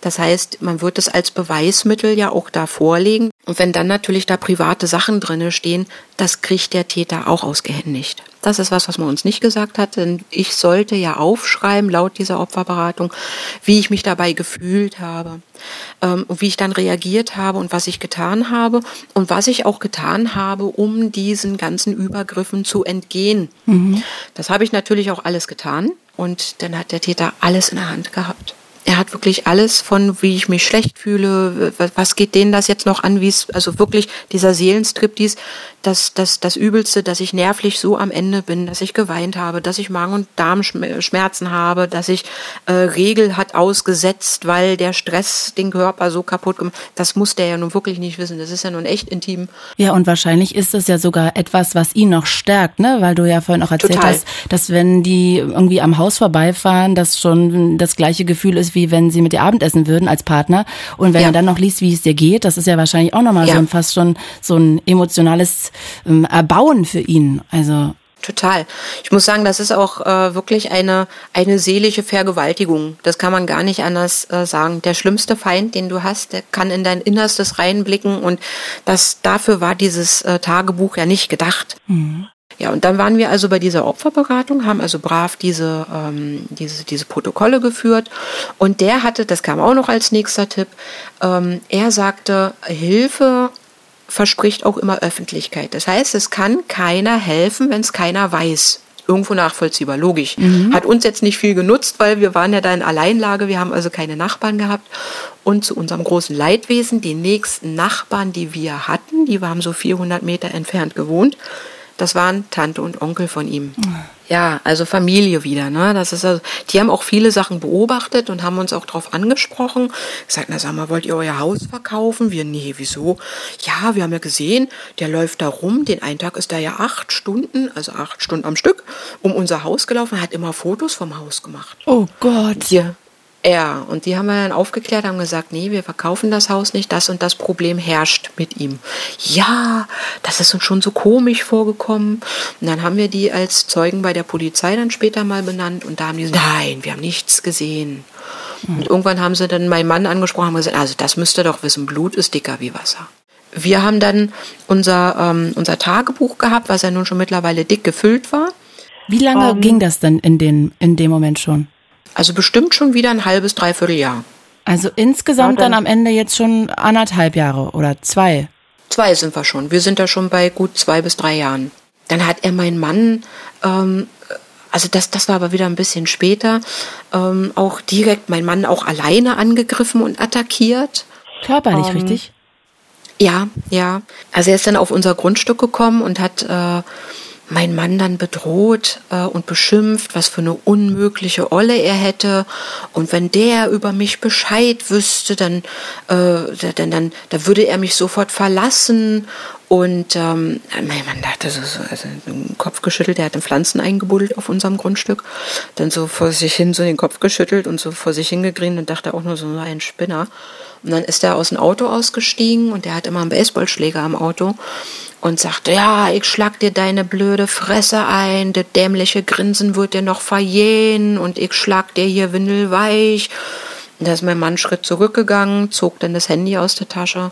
Und was machst du jetzt? brüllt er rum, sagt er, jetzt, jetzt rufe ich die Polizei. Ganz einfach. Da ist er ein paar Mal noch wild gestikulierend hin und her gerannt und ähm, ein paar Mal zum Auto und dann aber doch wieder weg vom Auto. Ich nehme an, dass er überlegt hat, ob er da jetzt so diesen Baseballschläger rauszieht oder nicht. Und dann ist er aber weggefahren. Mhm. Wir hatten äh, seine Frau dann involviert. Sehr gut, das habe ich mir vorhin auch schon gedacht, dass ihr doch einfach mal mit der ja. reden könntet, dass die den vielleicht einfangen kann. Ja, ja, das hatten wir auch gedacht. Ähm, dann sind wir hin und haben also wirklich auch unsere Mappe mitgenommen, auch mit Fotos, äh, die beweisen, dass er da also auch einen Hampelmann bei uns vor der Tür macht, ähm, mit den ganzen Protokollen, wann er da war, dass man auch sieht, diese, diesen Zeitintervall, dass das alles ja sich abspielt, wenn sie auf Arbeit ist. Wir wussten, wo sie arbeitet. Da kommt mir jetzt so den seine Plauderlaune von den ersten Anfangszeiten zugute. Das habe ich mir tatsächlich gemerkt, wo sie gearbeitet hat. Ähm, sind dann zusammen hingefahren mit der Mappe und haben mit ihr dann drüber sprechen wollen, haben sie damit konfrontiert und ihr die Fotos vorgezeigt. Sie sagt, nein, nein, das ist nicht mein Mann. Nein, nein, das ist nicht. Es war sein Auto, er gut erkennbar, aber sie total geleugnet. Auch nachvollziehbar, ja. Wir dachten, gut, okay, wir lassen das jetzt erstmal sacken. Sie muss ihn ja selbstverständlich auch konfrontiert haben. Ähm, am nächsten Tag war die Laune bei ihm dementsprechend natürlich ja auch schlecht. Als mein Mann auf Arbeit war, kam er angefahren äh, wutentbrannt und äh, kam dann auch an den äh, Gartenzaun, stieg aus dem Auto aus und rüttelte an dem Zaun rum und ähm, drohte dann auch, dass er mich zusammenschlagen wird. Er wird mir die Fresse einschlagen und ich dämliche Fotze, ich dämliche Schlamm. Ich weiß gar nicht, ob man das so sagen darf. Das zeigt ja auch einfach mhm. die Bedrohlichkeit und auch diese, diese psychische, diesen psychischen Stress und auch diese psychische Gewalt, ne? Ja, ach, uns wurde ja auch in der Opferberatung gesagt, egal was er tut, egal was, wir sollen es ignorieren. Wir sollen so tun, als wenn er gar nicht da wäre. Aber, das war auch wieder so ein toller Fehltipp, das funktioniert am Anfang vielleicht noch, wenn einer kommt und dir Blumen hinhängt und das noch so im Netten oder so, dass man den ignoriert und ansonsten aber halt eben schon die Maßnahmen einleitet über Polizei und was weiß der Geier.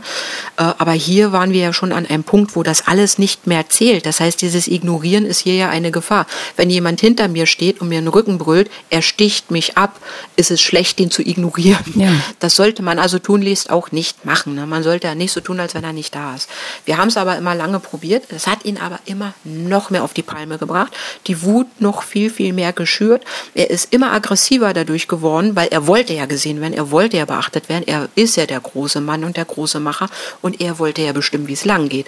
Und wenn man ignorieren, ist das nur immer mehr eskaliert. Mhm. Und er kam dann und bedrohte da nun also wieder und ich werde das alles büßen und ähm, er wird uns was antun und er wird den Tieren was antun und der ist dann irgendwann, also wutentbrannt ist er dann also irgendwann auch weggefahren. Und auch das wollten wir bei der Polizei anbringen. Es war uns völlig klar, dass das überhaupt nichts bringt. Und dann haben wir irgendwann, also er hatte sich jetzt, er musste ja nun sein Gesicht wahren, den Spieß umgedreht und hatte sich bei seiner Frau als das Opfer dargestellt. Und das machen viele Täter so, dass die sich dann als Opfer brüsten und sagen, oh, die belästigt ja mich. Hä? Also habe ich, ja, das war ein bisschen verdreht und ein bisschen verschoben, aber die Macht der Verdrängung, die darfst du nicht unterschätzen. Ähm, und damit er weiter in einem guten Licht dasteht, dann kann man das schon mal glauben. Ähm, schließlich hätte sie es ja angeblich selber mit eigenen Augen gesehen, weil wenn sie dann mal mitgefahren ist im Auto und die bei uns am Gartenzaun vorbeigefahren sind, dann steht die da. Mit die meint sie dann mich. Sie wollte das nicht ja. wahrhaben, könnte man auch denken vielleicht. Richtig, weil ist ja auch wieder bequem zu sagen, nee, die sind die Bösen, ne? Weil äh, die steht da und gafft nach meinem Mann und nun führt die auch noch Buch, wann der kommt. Also die stalkt ihn, ist doch ganz klar. So, und jetzt kommt der Knaller. Ähm, die haben dann uns angezeigt äh, wegen äh, Verleumdung und bei Gericht hatte er eine Unterlassungsklage äh, eingereicht. Also sie haben dann mich verklagt, dass ich es zu unterlassen hätte, ein Stalking-Tagebuch zu führen, dass ich es zu unterlassen hätte, seiner Frau zu erzählen, was er bei uns vor der Haustür macht. Ganz toll. Ähm, und ich hätte äh, es zu unterlassen, ähm, den Arbeitsplatz der Frau aufzusuchen da ja super. Also sind sie natürlich nicht mit durchgekommen, ist ganz klar, weil es war alles, äh, äh, ja, weil also man kann nicht, dass der, die Arbeit, der Arbeitsplatz, das könnte der Arbeitgeber könnte mir untersagen, da im Prinzip diese Zahnarztpraxis äh, aufzusuchen, aber nicht die. Na und du warst ja nur einmal da, oder? Genau, es hat ja auch einen Hintergrund, dass ich da war. Und ähm, dieses Stalking-Tagebuch zu führen, das hat ja einen tieferen Sinn. Das heißt, das kann man mir auch nicht äh, verbieten. Und ähm, dass ich es zu unterlassen habe, seiner Frau zu erzählen, was er bei uns vor der Haustür tut, ja, da kann sie dann weghören. Ne? Also er ist damit dann irgendwo nicht, nicht so richtig durchgekommen. Ähm, war dann aber trotzdem, dass wir die Kosten geteilt haben. Es ging dann in einen Vergleich, dass er versprechen soll, es zukünftig alles nicht mehr zu machen. Und dann saß er da wie sein Rotz, trotzköpfiges Kind. Habe ich nie gemacht, das mache ich auch nicht und das habe ich nie gemacht und das mache ich auch zukünftig nicht. Ja, es würde ihr vollkommen reichen, wenn er das jetzt hier so verspricht. Ich, aber Sie sehen doch schon, null Ernsthaftigkeit dahinter. Der steht morgen wieder bei mir vor der Tür. Ne? Das hört nicht auf. Ja, aber das ist jetzt hier nicht das Thema. Ähm, das war auch noch ganz doll kränkend für mich. Das war vor dem Familiengericht. Mhm. Wo ich sage, das hat doch nichts vorm Familiengericht zu suchen. Ich bin mit dem nicht verwandt, ich war mit dem nicht verwandt, das gehört da nicht hin. Mhm. Stalking ist eine Straftat und das gehört auch vor Strafgericht. Ist auch heute so, aber äh, leider tatsächlich ähm, ist Stalking Nachstellung immer noch Familiengerichtssache. Und ich meine, da muss ich auch äh, bei den Gerichten wirklich was ändern. Das gehört da einfach nicht mehr hin. Ramona, das klingt ja alles wirklich nach einer richtigen Tortur. Aber wir sind ja, ja immer noch nicht auch am Ende, ne? Denn da spitzt es sich ja jetzt noch weiter zu. Auch nach diesen drei Jahren. Diese Gerichtsgeschichte hat es natürlich alles auch nicht besser gemacht und er fing ja äh, gleich danach weiter an, auch wieder zu bedrohen und zu belästigen. Und wir hatten jetzt ja quasi aus unserer Sicht alles durch. Die Polizei, die Opferberatung, das Gericht und keiner hilft. Dann haben wir gesagt, was, was können wir denn jetzt noch tun? Also ähm, durch einen Zufall ist eine Bekanntschaft von mir, die beim Fernsehen arbeitet, auf diesen Fall aufmerksam geworden, aber auch wirklich nur durch Zufall. Wir hatten über ein ganz anderes Thema gesprochen. Ähm, da ging es eigentlich um Tiere, Tierrettung, weil ich also seit äh, über 20 Jahren in der Tierrettung aktiv bin und auch in der Wildtierrettung sehr aktiv war. Äh, und da hatten wir darüber gesprochen, über ein äh, Sendeformat, äh, dass die da Hintergrund wissen wollten und so. Und wir hatten telefoniert und da kam der Täter gerade wieder. Da habe ich gesagt, also manche verstehen dann auch so den Hintergrund nicht, wenn du plötzlich wirres Zeug redest redest oder gar nichts redest oder nicht reagierst, denken, mit der Leitung ist was nicht in Ordnung und legen auf. Ich da, egal was ich jetzt sage und egal was im Hintergrund jetzt kommt, ich da ganz kurz umrissen, ich werde hier von jemandem bedroht und belästigt und der kommt jetzt gerade mit dem Auto, bitte, bitte bleib dran. Und wenn jetzt irgendwas passiert, ich da, und du die Polizei rufst, ruf die Polizei von einem anderen Telefon. Aber bleib in der Leitung, bleib am Telefon und horch, was passiert. Lass mich jetzt hier bitte nicht im Stich, also, dass du schon mal weißt, und die war total, oh Gott, was ist da jetzt so los? Und ähm, dann haben wir danach, als er vorbeigefahren ist, ähm, haben wir danach, habe ich das auch aufgeklärt, was da los ist. Und die haben gerade ein Sendeformat über Stalking gedreht. Und so kam das ähm, überhaupt erst, dass das so ein bisschen medial bei mir in die Medien gerutscht ist, weil sie sagte, du, wir haben da Möglichkeiten mit Privatdetektive. Und darüber kam zum Beispiel auch diese Profilermittlerin, die dieses Täterprofil von ihm erstellt hat. Ähm, die haben dann ein Jahr lang haben die mein Zuhause observiert, mich mit Kameras ausgerüstet, das Grundstück mit Kameras ausgerüstet, die Umgebung vom Grundstück observiert, ihn observiert, wie er ständig hin und her pendelt von seinem Zuhause zu meinem, haben Beweise gesammelt und haben dann ähm, mit einer Rechtsanwältin die Sache auch ähm, bewertet und haben ihn dann später auch in diesem Format dann auch mit diesen Taten konfrontiert warum er das tut und dass er das doch zukünftig bitte bleiben lassen soll. Mhm. Es hat sich leider nach diesem Format trotzdem nichts geändert. Es ist nur weiter aggressiv geworden, ähm, dass diese Gewaltspirale immer stärker wurde, dass die Übergriffe stärker wurden. Er hat ähm, Vandalismus auf unserem Grundstück gemacht, er hat Zäune eingerissen, er hat Bäume niedergerissen, äh, er hat unser Grundstück bearbeitet, äh, beackert, einfach, äh, obwohl wir gesagt haben, das soll er nicht und Grenzen aufgezeigt haben, hat Boden, Richt, äh, ähm, Grenzsteine hat er versetzt, also auch wirklich Straftaten da begangen. Ähm, war natürlich alles immer nie zu beweisen. Und wenn wir Fotos und Videos davon hatten, naja, da hat er womöglich was ganz anderes gemacht. Also es wurde immer in Schutz genommen. Ähm, dann sind unsere Tiere krank geworden, also aus diesen anfänglichen Schokopralinen mhm. mit Schleifchen drum sind dann langsam tote Tiere geworden. Ah, der hat richtig eure Tiere alle vergiftet, mutwillig, ja. Um euch ja. zu schaden. Ja. Wahnsinn, wie schrecklich. er wusste ja, was mir die Tiere bedeuten. Ne? Und das ist, äh, wenn dann wieder eins gestorben war, er ist dann auch vorbeigefahren, lachend und hämisch und na, haha, ist jetzt wieder eins weniger, wart mal ab wart mal ab, sagt er. Ne? Und dann ist er wieder weggefahren und du kannst dich da nicht gegen wehren und du weißt genau, dass der das ist. Und du kannst da stehen und du kannst sehen, wie er irgendein Gift auf die Koppel wirft. Ne? Und du kannst dann hingehen, kannst das auch aufsammeln, wenn du es dann findest, kannst damit zur Polizei gehen und die sagt, naja, vielleicht hat er da ja bloß einen Stein hingeschmissen, das können sie doch da jetzt hingelegt haben. Dann hatte er im Zuge dessen, wo er mich da bedroht hat, jetzt mit Faust und so, ist der wütend gewesen und ist dann an unseren Zaun ran, hat da Pfosten aus der Erde gerissen, hat Pflanzen ausgerissen. Ich bin dann rein ins Haus, habe dann alles zugemacht, habe die Polizei gerufen, habe gesagt, es ist hier jetzt seit Jahren ein Thema und ich war so oft bei Ihnen und habe um Hilfe gefragt. Jetzt ist der Mensch hier und ähm, es ist bei der Opferberatung und alles Mögliche, es ist auch bei der Kriminalpolizei schon erfasst und der ist jetzt hier und der bedroht mich und der macht Vandalismus und ist hier Einbruch auf unserem Grundstück. Ich möchte, dass jemand kommt und mir hier bitte hilft. Drei Stunden später kam auch ein Polizist. Drei Stunden später. Der kam dann und dann so ganz überheblich, na, wo ist er denn? Ich dachte, wissen Sie, drei Stunden später, ganz ehrlich, wirklich zuletzt gesehen da hinten, da hat er kaputt gemacht und äh, ich bin rein ins Haus, hab mich da versteckt und kann Ihnen nicht sagen, ob der noch da ist.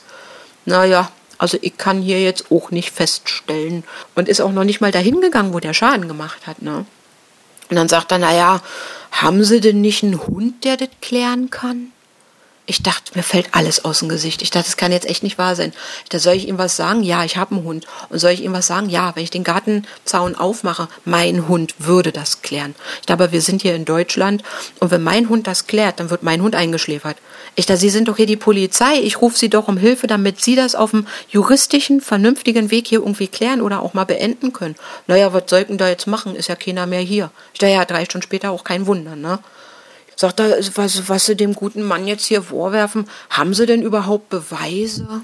Ich da ja, unter anderem habe ich auch ein paar Beweise. Ich da, ich habe hier äh, den einen Tag war er acht Stunden ums Haus, da habe ich mal Fotos gemacht. Ach, Fotos machen Sie von dem.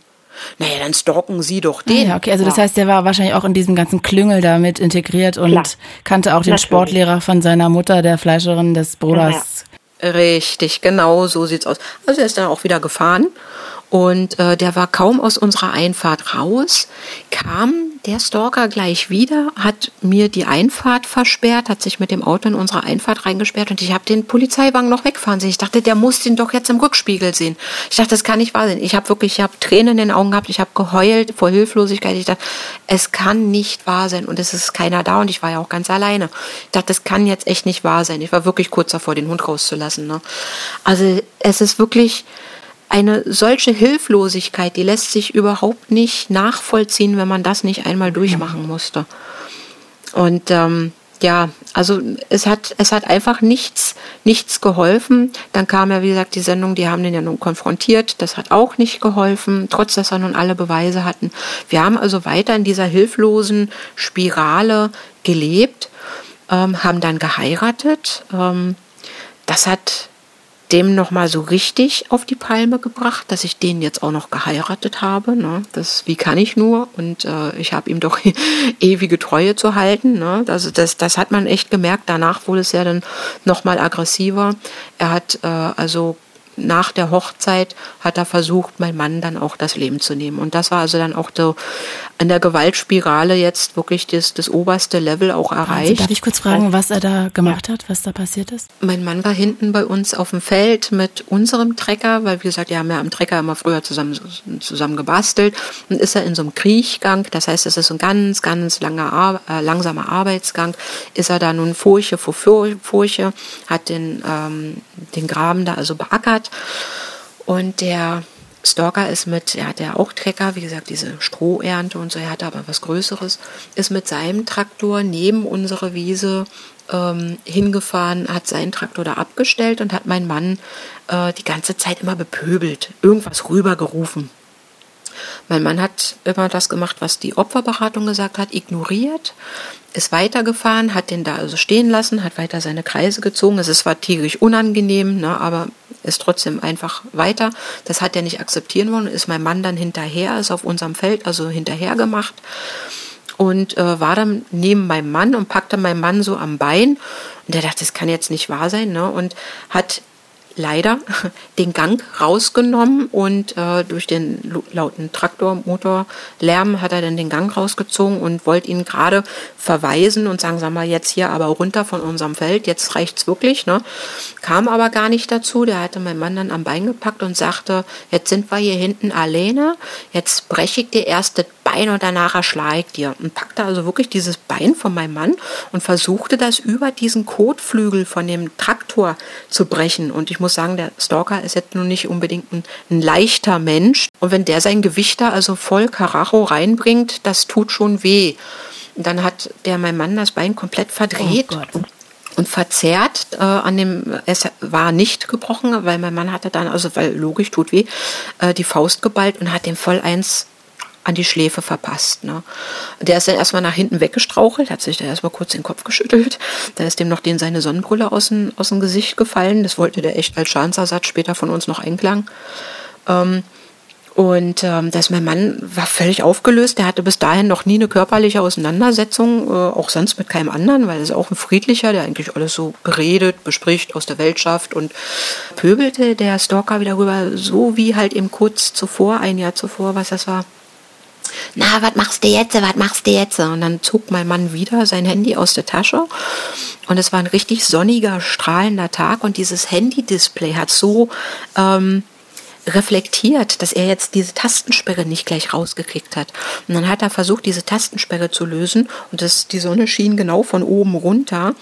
Und äh, er hat dann versucht, mit seinem Oberkörper einen Schatten auf das Display zu werfen äh, um endlich auch zu sehen, was er da für Knöpfe drücken muss oder für Tasten dann drücken muss.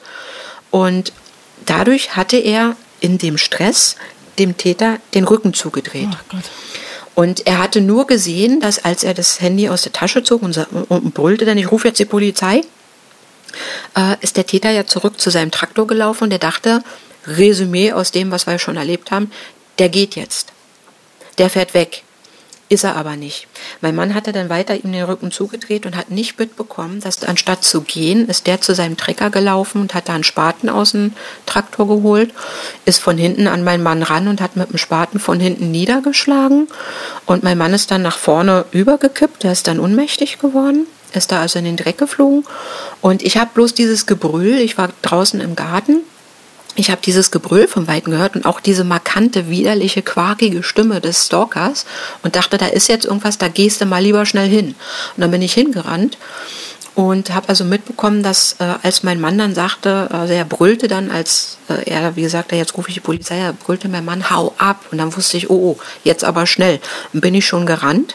Es war aber ein gutes Stück entfernt, unser Grundstück hinten. Das war noch und, bevor er niedergeschlagen wurde. War noch bevor er niedergeschlagen wurde. Und äh, als ich dazu kam, lag mein Mann schon flach auf dem Boden, lag ausgestreckt auf dem Bauch und der Stalker stand über ihm mit beiden Händen den Spaten ergriffen und schlug dann also dreimal auf meinen Mann ein und brüllte dabei immer, ich schlag dir tot, ich schlag dir tot.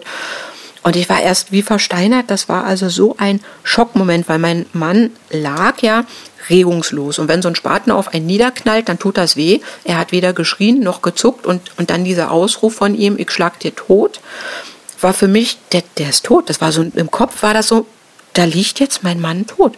Das war, also ich kann heute noch heulen, das war so ein Schreck, so furchtbar. Und ich dachte nur, was, was, was tust du, was kannst du jetzt machen? Und wir haben mal ähm, in so einer, ähm, wie man sich als Opfer wehren tut, laut sein, rufen, schreien, ähm, sich bemerkbar machen, dass man gesehen wird. Und das kam mir so in den Kopf. Ich bin dann hochgesprungen, in die Luft gesprungen, weil ich wollte ja gesehen werden.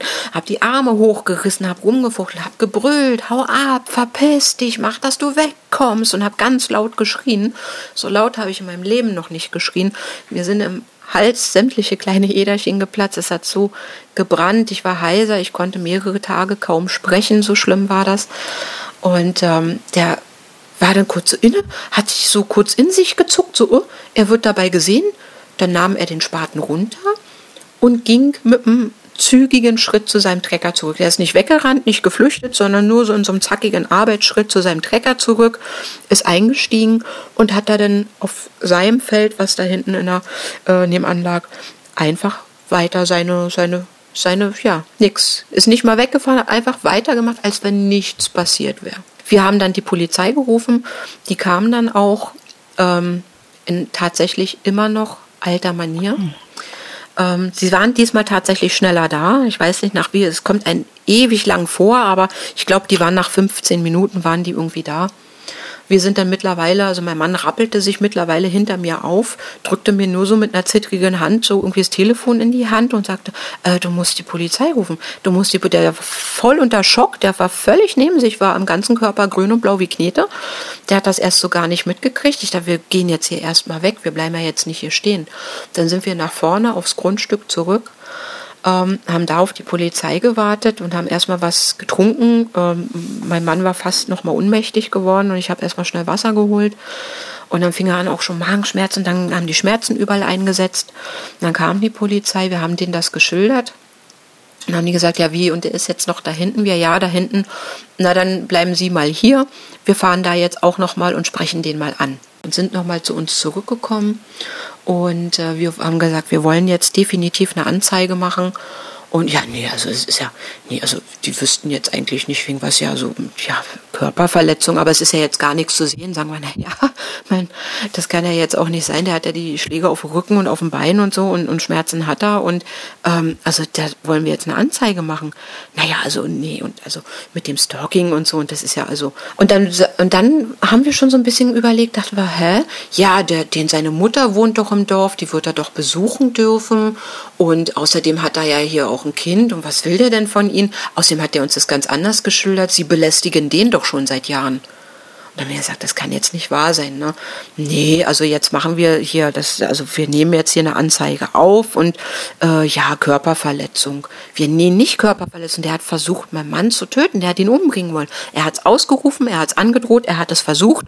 Ja, aber er lebt ja noch, sagen wir, ja, kann, äh, schön, sonst wäre es ja auch eine Tötung und nicht eine versuchte. Die, die, die, die versuchte Handlung ist schon strafbar. Das ist strafbar, ist alleine zu versuchen.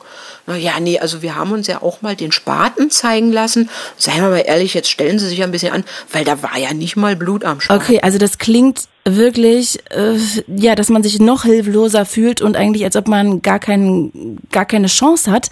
Wie habt ihr das denn jetzt am Ende irgendwie vielleicht doch noch lösen können. Also vielleicht dann wirklich da wegziehen anscheinend. Das scheint dann auch eigentlich nur ein Tropfen auf den heißen Stein gewesen zu sein. Oder hat das jetzt dazu geführt, dass es jetzt wirklich vorbei ist? Also die Einschätzung dieser ähm, Profilerin ist ja so, egal wohin und egal wie lang, er bleibt ein erhalten. Das Stalking wird nur anders. Und so ist es auch. Äh, wir sind ja dann umgezogen mit Geheimhaltungsadresse. Die hat er dann trotzdem rausbekommen. Ähm, jetzt bin ich ja auch wieder das zweite Mal umgezogen jetzt kommt es ein bisschen zur Ruhe, tatsächlich. Also wir haben ja dann fünf Jahre lang tatsächlich Prozesse auch geführt. Er ist jetzt tatsächlich endlich auch verurteilt worden, aber mit so einer milden Strafe. Ähm, und war es dann jetzt Stalking, wofür er, oder versuchter Mord? Wofür wurde er denn verurteilt? Äh, tatsächlich als Gesamtpaket. Äh, das Gesamtpaket ließ sich dann ja nicht mehr leugnen. Ähm, es kam dann wirklich auch zum Prozess, zum Zivilprozess, der privat geführt wird und zum Strafprozess, den ja dann die Staatsanwaltschaft führt, weil er ein Bürger verletzt wurde. Ähm, er ist in beiden äh, Prozessen jeweils verurteilt worden zu einer ähm, tja, lächerlichen äh, äh Geldstrafe von 3000 Euro. Ähm, kann man eigentlich gar keinem erzählen. Er hat äh, Bewährungsstrafe bekommen von zwei Jahren, also acht Monate Gefängnis, die zur Bewährung auf zwei Jahre ausgesetzt worden sind. Die Bewährung ist jetzt ausgelaufen. Ähm, das heißt, wir warten mal ab. Meldet er sich denn noch? Wir kriegen mal so anonyme Anzeigen wegen Tierquälerei und äh, Steuerhinterziehung und alles Mögliche und, und, und, illegales Bauen und also Bauordnungsamt, Finanzamt, äh, Tierschutzamt, äh, Veterinäramt, die waren alle schon da. Also ähm, das sind natürlich anonyme Anzeigen. Mhm. Ja klar, da kann man nicht nachweisen, ne? wer das war. Nein. Wahnsinn, das ja. ist ja wirklich ja. die Hölle, durch die ihr da gegangen mhm. seid. Mhm. Ja, ja, und wir warten mal, was jetzt halt eben das nach Ablauf der Bewährungsstrafe, denn jetzt sind die Karten neu gemischt. Wie lang war die Bewährungsstrafe? Zwei Jahre. Und trotzdem kommen nach wie vor immer noch anonyme Drohungen, sehr wahrscheinlich von ihm. Ja, also man kann es halt eben nicht zuordnen ähm, und die anonymen Drohungen sind es jetzt nur nicht mehr, sondern die anonymen Anzeigen. Sag mal, Ramona, was hat denn jetzt dieses jahrelange Stalking körperlich und psychisch mit dir gemacht? Hast du eine Therapie gemacht? Machst du noch eine? Ja, wie geht's dir damit jetzt inzwischen? Ich habe tatsächlich eine Therapie gemacht, ähm, auch nach dem Vorfall. Ich hatte ja posttraumatische Belastungsstörung. Ich habe ja quasi im Kopf den Tod meines Mannes vor mir gesehen. Also diese, dieses langanhaltende Stalking hat mich psychisch total kaputt gemacht. Ich habe ja meine Arbeit verloren. Ich bin ja selbst äh, freiberufliche Tierverhaltenstherapeutin und ich hatte ja meine eigene Hundeschule, das heißt, die hatte ich als erstes geschlossen, nachdem die ersten Giftköder geflogen waren, weil ich da ja schon meine äh, Kunden nicht mehr betreuen konnte. Ich konnte auch keinen mehr zu Hause besuchen, weil er mich ja versucht hat, darüber auch in eine Falle zu locken. Das heißt, ich konnte auch die Hausbesuche irgendwann nicht mehr machen. Ich bin also arbeitslos geworden.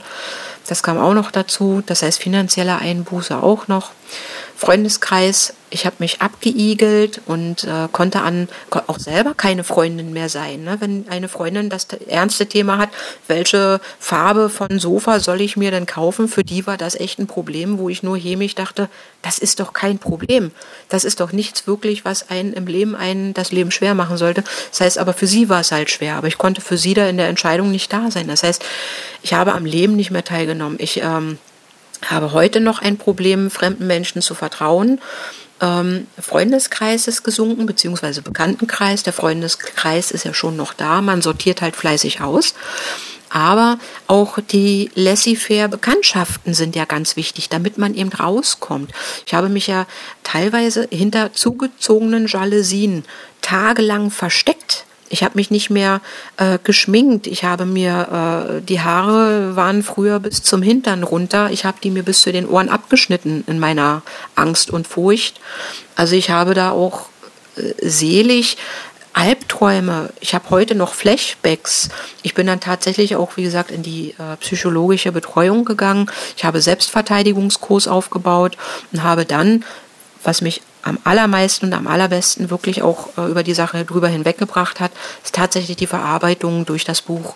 Da habe ich mir alles in meinem Tempo nochmal vor Augen führen können. Ich habe rausgehen können aus diesen Situationen, wenn es zu viel geworden ist. Ich kriege auch heute immer noch Schweißausbrüche, wenn ich davon erzähle.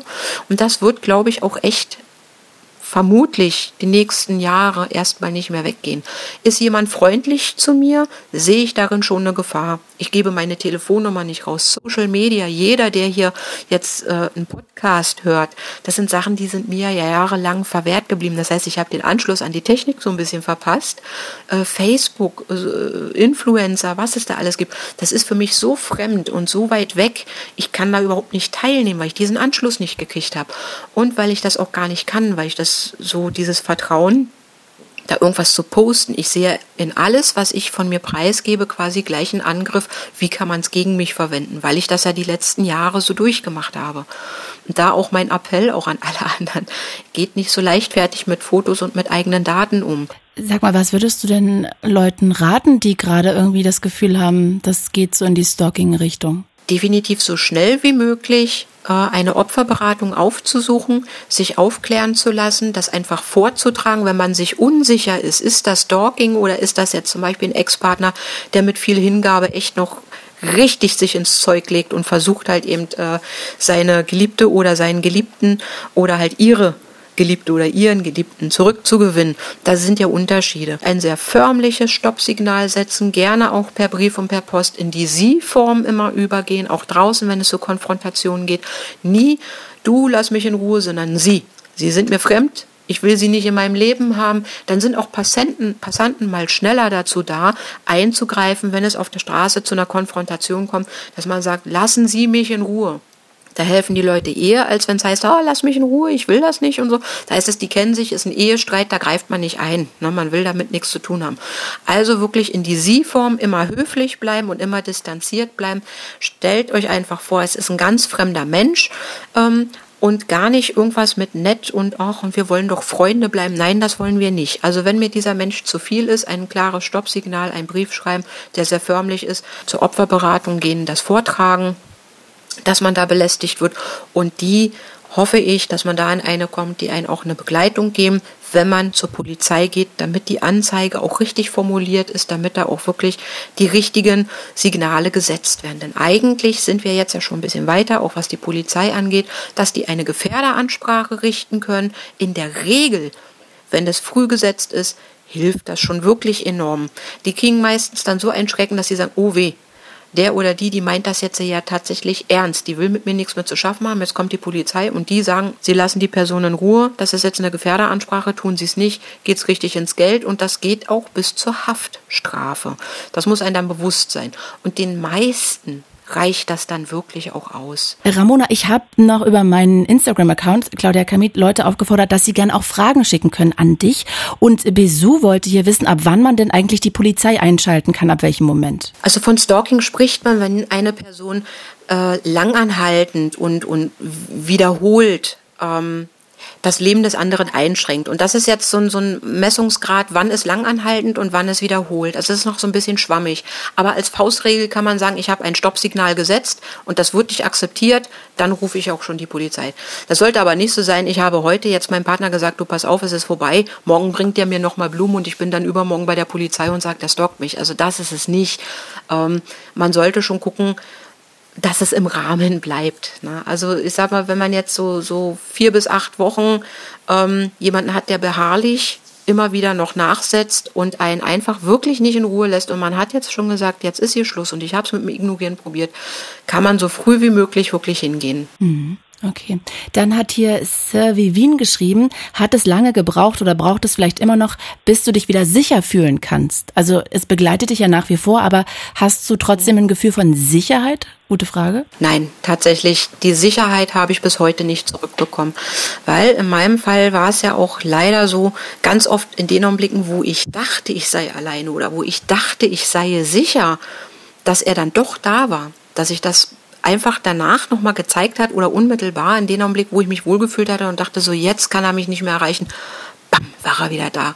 Und das zieht dir so den Boden unter den Füßen weg, dass du keine Sicherheit mehr findest. Also ich habe auch heute, heute immer noch, selbst an meinem neuen Ort hier, immer noch keine Sicherheit gefunden. Mhm. Ramona, ich danke dir wirklich, dass du da so offen drüber geredet hast, weil du hast ja auch gesagt, dass das immer noch so, ja, in dir alles rumort, dass es schon zu Schweißausbrüchen führt, alleine darüber zu reden. Von daher danke ich dir wirklich, dass du so offen mit mir darüber gequatscht hast. Wirklich von Herzen Dankeschön. Ich bedanke mich, dass ihr euch dieses schwierige Themas auch wirklich stellt und das aufnehmt und dass die Aufklärung da weitergeht. Denn nur Wissen ist Macht, nur wenn man das weiß, kann man dagegen vorgehen. Das finde ich ganz toll, dass ihr das macht und ich danke, dass ich sprechen durfte. Ich danke dir.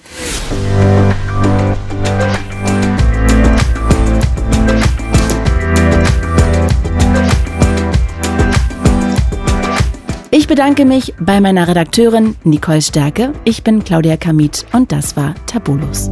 Fritz ist eine Produktion des RBB.